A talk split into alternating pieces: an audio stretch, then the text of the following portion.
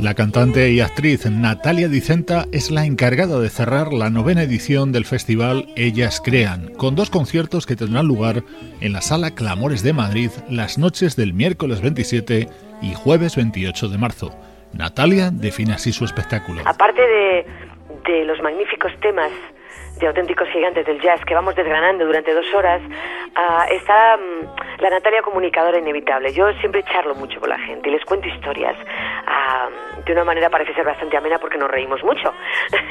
les cuento historias sobre pues de dónde viene cada tema, las fuentes. Yo me voy a las fuentes, de dónde viene cada tema, por qué.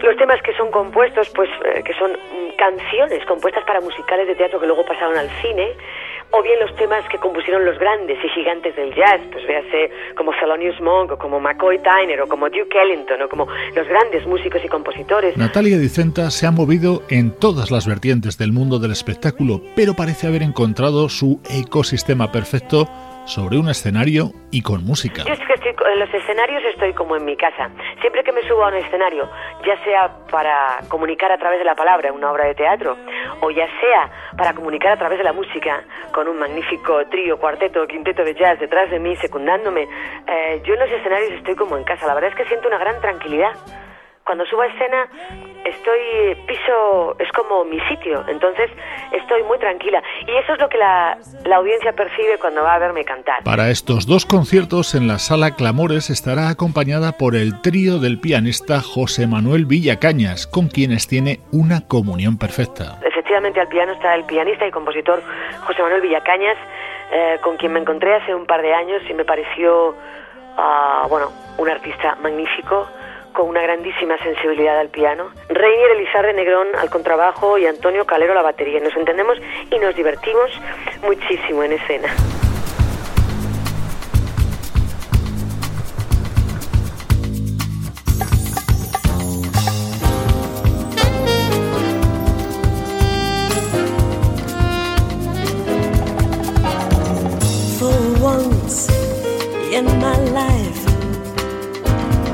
Someone who me,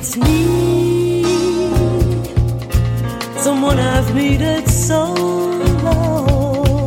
Esta versión del tema de Stevie Wonder, For Once in My Life, es el adelanto del que será el primer trabajo discográfico de Natalia Dicenta, el álbum Colors. Lo grabó hace dos años, justo antes de embarcarse en el musical Al final del arco iris, en el que daba vida a Judy Garland. Una vez finalizado este espectáculo, promete que se editará pronto. Eso, es decir, yo grabé el disco en 2010, efectivamente, cuando ya me dieron la noticia de que iba a interpretar a Judy Garland. Y yo sabía que o lo grababa entonces o no estaría el disco grabado.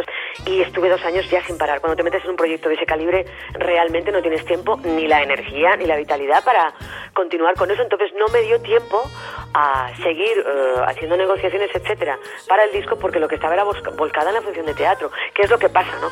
Pero sí que tuve la rapidez de decir, no, no, hay que grabarlo lo antes posible, tenerlo ya hecho y masterizado y grabado y todo preparadito.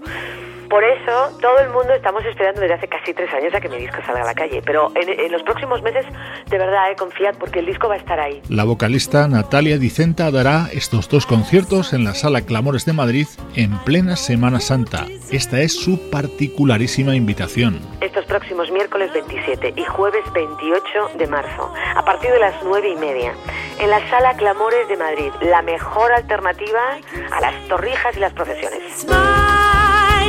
Can take it.